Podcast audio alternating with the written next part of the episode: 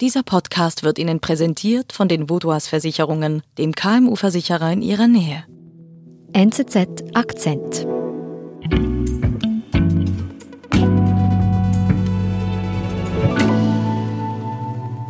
Es gibt Leute, die sagen, Alio Koscha soll Zivilisten getötet haben, vergewaltigt haben und das Herz seiner Opfer gegessen haben.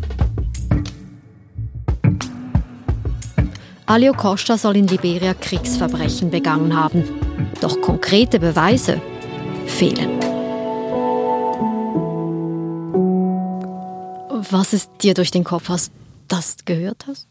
Dass Koscha so das Paradebeispiel für einen monströsen Kriegsverbrecher mhm. eigentlich ist, aber auf einem Level, das man sonst nicht unbedingt findet. Er ist also nicht in dem Sinne ein Kriegsverbrecher wie jetzt irgendwie vielleicht ein Präsident, der mhm. letztendlich gar nicht direkt getötet hat. Koscha soll direkt selber diese Verbrechen begangen haben und das ist doch eher speziell. Mhm.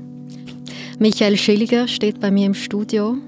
Michael, dass sich über Monate mit einem Liberianer beschäftigt, der ganz, ganz schlimme Dinge getan haben soll. Als Schweizer Reporter hast du dich damit befasst. Warum? Weil er in Bellinzona vor dem Bundesstrafgericht steht, diese Woche. In der Schweiz ist das möglich, dank einem oder dem sogenannten Weltrecht. Und wer ist jetzt verantwortlich dafür, dass der Liberianer hier tatsächlich vor Gericht steht? Eine Genfer NGO, ein Genfer Anwalt, der diesen Kriegsverbrecher angezeigt hat. Und den hast du getroffen?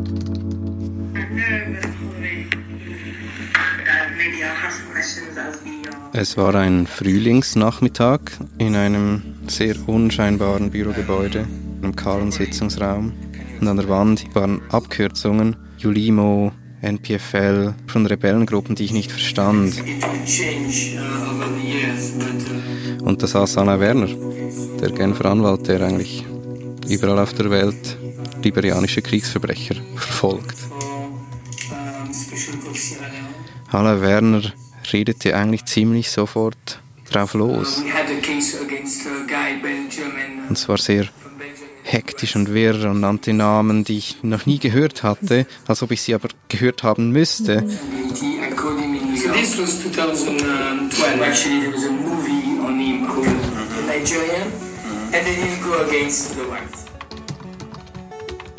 Ich schrieb einfach mal mit, er erzählte von Fällen in Sierra Leone und einer Zeit in Liberia und Blutdiamanten und jenem Holländer, der verhaftet werden müsse oder verhaftet worden sei. Und ich kam überhaupt nicht raus, aber was ich spürte, war, dass ich hier in diesem kahlen Sitzungszimmer eigentlich in der Weltgeschichte gelandet war und dass dieser Mann, der da vor mir saß, ähm, sehr, sehr viel getan hat in seinem Leben sehr viele Leben auch noch irgendwie berühren wird in irgendeiner Art und Weise und dass ich da einfach jetzt mal schnell zuschauen muss, fast nur schon und aufnehmen muss.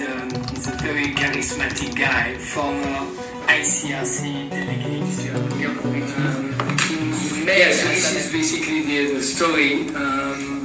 But basically in March 2012 Und dieser Mann ist dafür verantwortlich, dass Koscha jetzt vor Gericht steht. Dieser Mann ist dafür verantwortlich, dass Aliou Koscha in der Schweiz vor Gericht steht. nicht nur das, dass überall in Europa liberianische Warlords verhaftet werden. Mhm. Man muss dazu auch wissen, Koscha wurde hier angeklagt, weil er lange in der Schweiz gelebt hat und wurde dann 2014 verhaftet. Vielleicht möchte ich kurz klären, was wird denn Koscha, diesem Liberianer, konkret vorgeworfen? Koscha soll verschiedenste Kriegsverbrechen begangen haben. Es ist eine 42-seitige Anklageschrift. Er soll Zivilisten versklavt, vergewaltigt und getötet haben. Er soll einen Kindersoldaten rekrutiert haben und er soll auch das Herz eines Opfers gegessen haben. Und wann genau, wo genau soll Koscha diese, diese grauenhaften Taten begangen haben? Koscha soll diese Taten als Kommandant einer Rebellengruppe im Norden Liberias begangen mhm. haben. Das ist in Afrika mehr. In Westafrika, ja, okay. genau. Mhm. Ähm, Im ersten Bürgerkrieg in Liberia, der hat 1989 begonnen. Mhm. Vor 30 Jahren etwa. Ja, vor etwa 30 mhm. Jahren. Mhm. Jedenfalls ist Alain Werner derjenige, der hier alles zusammengetragen hat an, an Zeugenaussagen, der auch zuversichtlich ist, dass Koscha verurteilt wird. Und mit welchem Eindruck hast du sein Büro verlassen? Also was hast du da in Erfahrung gebracht? Ich wusste, das wird ein historischer Prozess, vor allem für Liberia. Nie wurde ein Warlord oder ein Kriegsverbrecher für das verurteilt, was er in Liberia getan hat.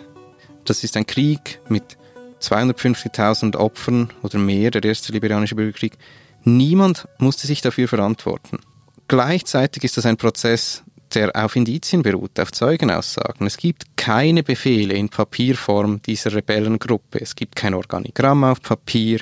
Man weiß nicht, wo dieser Alio Koscha wann wo genau war. Das ist eine extrem schwierige Situation, um da herauszufinden, wer ist wie verantwortlich. Wenn man Geschichte nur aufgrund von mündlichen Überlieferungen schreibt.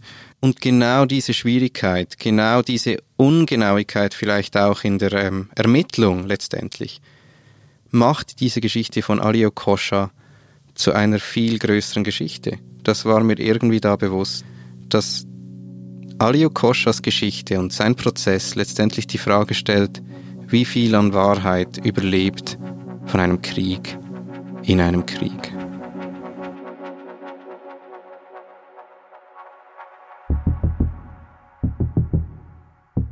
Bin dann los und wollte halt auf eine Art und Weise diese Recherche, die letztendlich zur Anklage von Koscha geführt hat, nachvollziehen können und was wirklich vielleicht hinter so einer Arbeit steckt, der Arbeit, die Wahrheit zu rekonstruieren, so gut wie es halt möglich ist, 30 Jahre danach.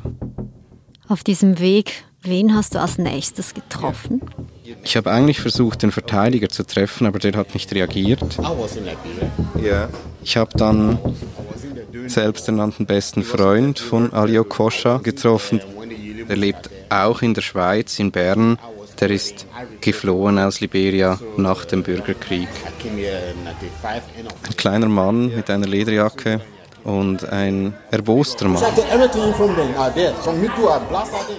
inwiefern? Er ist überzeugt, Werner ist ein Lügner und Koscha ist komplett unschuldig. Koscha ist für ihn ein Held, ein Retter der Madingos. Der Madingos? Die Madingos sind ein Stamm in Liberia, der zu Beginn des Bürgerkriegs massakriert worden ist. Der Bürgerkrieg in Liberia ist eine sehr komplizierte Sache, aber eigentlich muss man dazu vor allem zwei Dinge wissen. Einerseits gab es Charles Taylor, den Warlord, der hat den Bürgerkrieg gestartet 1989. Andererseits gab es Stämme, die da sich ihm entgegengestellt haben oder nicht mitmachten. Das waren, dazu gehörten die Madingos. Die wurden von Taylor massakriert und sind dann nach Sierra Leone und Guinea geflohen, wo sie eine neue Rebellengruppe gegründet haben mit der sie dann zurückgekehrt sind und gegen Taylor gekämpft haben. Und jetzt also der Mann, der in Bellinzona vor Gericht steht, steht diesen Madingos an, diesen Rebellen? Ja, Ali Okosha ist ein Madingo mhm. und ist ein Kommandant dieser Rebellengruppe, die zurückgekehrt ist nach Liberia. Mhm. Genau wie den Freund, den du in Bern getroffen hast. Wie spricht er über Koscha? Ja. Er sei ein netter Mann, ein sehr guter Soldat sei er gewesen.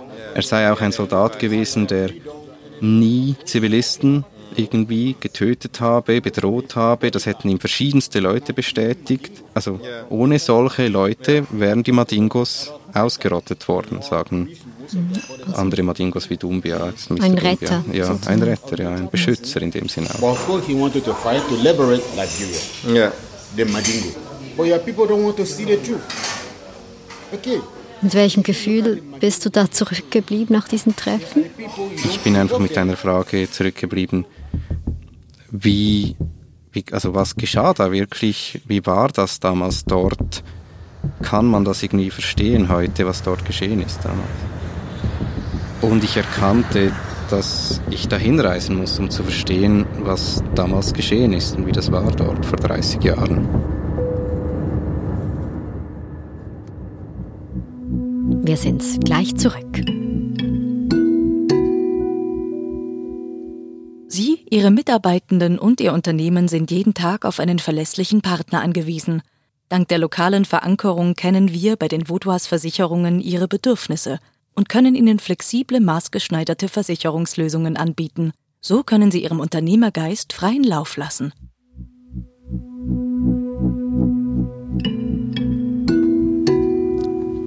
Ja, ich bin zuerst nach Monrovia, die Hauptstadt Liberias, gereist.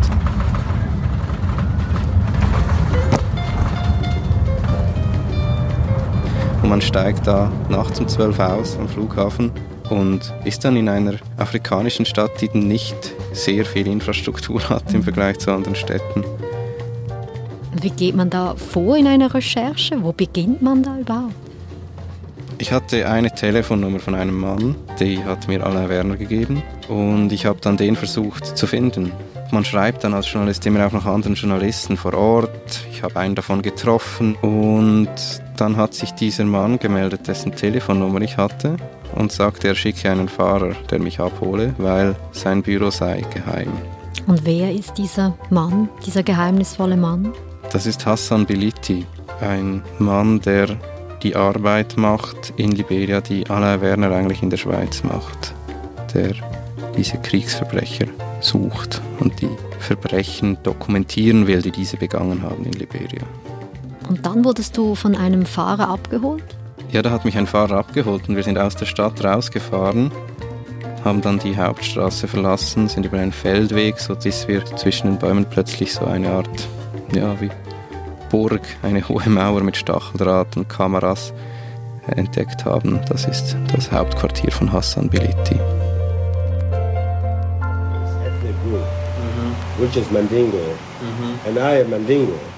Und was hat er jetzt für diesen Prozess gemacht, der jetzt in Bellinzona stattfindet?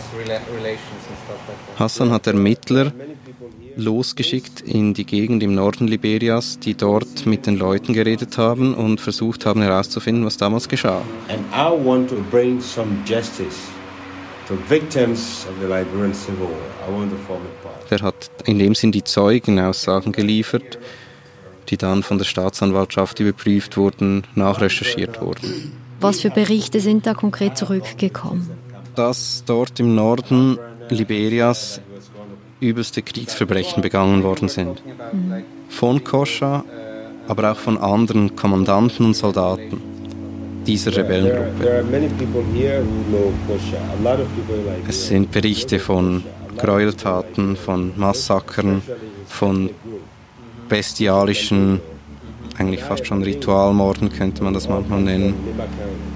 Und ähm, ja, von einer Welt, die da plötzlich sich in die Hölle verwandelt hat für die Bewohner. Und du sprichst von einer Region im Norden.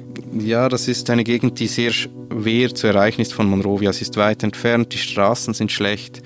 Was dort geschehen ist, man kann davon in Monrovia damals vor 30 Jahren kaum was mitgekriegt haben. Mhm. Das heißt, du wolltest dahin, höre ich das richtig aus? Hassan selber sagte, ich müsse dahin. Ich dürfe ihm nicht trauen. Er sei eigentlich Partei. Ich müsse selber dahin, um zu verstehen, was damals los war in dieser Gegend. Es war einfach nicht möglich, so einfach dahin zu kommen. Wieso? Die Straßen sind enorm schlecht. Es war das Ende der Regenzeit. Ich hätte einen Four-Wheel-Drive gebraucht, es war teuer, es war nicht klar, ob er dann wirklich die Straße hochkommt. Aber ich wusste, ich muss dahin, also habe ich einfach ein Motorradtaxi genommen und bin losgefahren. Weil es war klar, was er wirklich getan hat, das finde ich nur heraus, wenn ich in dieses Dorf fahre, in diese Gegend fahre, im Norden Liberias.